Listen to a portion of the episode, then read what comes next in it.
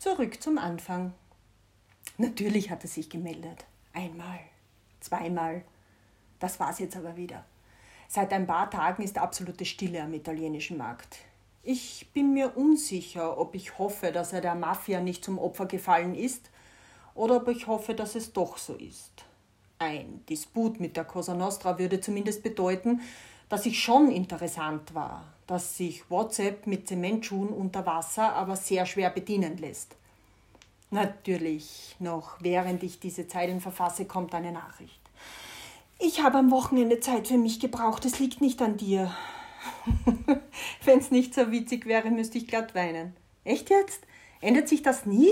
Egal wie alt man ist, kann man nicht einfach sagen, tut mir leid, ich finde dich doch nicht so toll? Das wird nichts mit uns beiden? Natürlich ist eine Ablehnung nicht fein, aber es ist immer noch besser, als wenn man nicht weiß, wie man dran ist. So unterhalte ich mich weiter. Ich weiß allerdings nicht, wie lange ich dafür noch Buße habe. Ich merke, dass ich skeptisch werde, dass ich noch schneller das Interesse verliere. Next ist schneller getippt als gedacht. In Zeiten von nach links oder rechts wischen wird nicht mehr viel nachgedacht. Es geht nur noch um Bilder kaum um Menschen.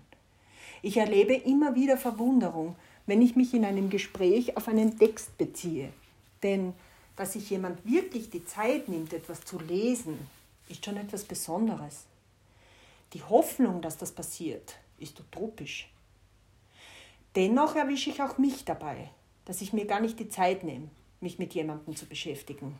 Ein kleiner Fehler, eine ungeschickt formulierte Aussage und mein Interesse schwindet so schnell, dass man zusehen kann. Next ist verlockend. Next ist immer möglich.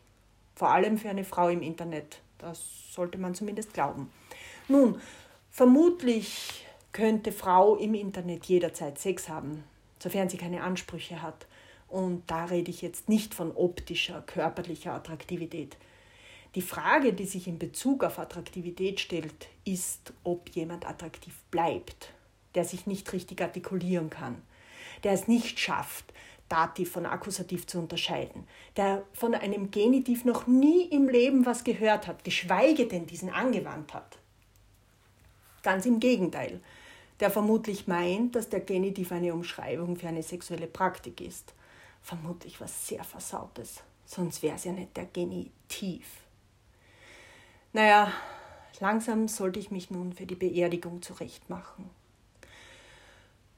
Schließlich gehört die Hoffnung, Mr. Big zu finden, zu treffen, sein Interesse zu erwecken, stilgerecht zu Grabe getragen. Ebenso wie die Hoffnung, dass die diversen Lockdowns irgendwann enden.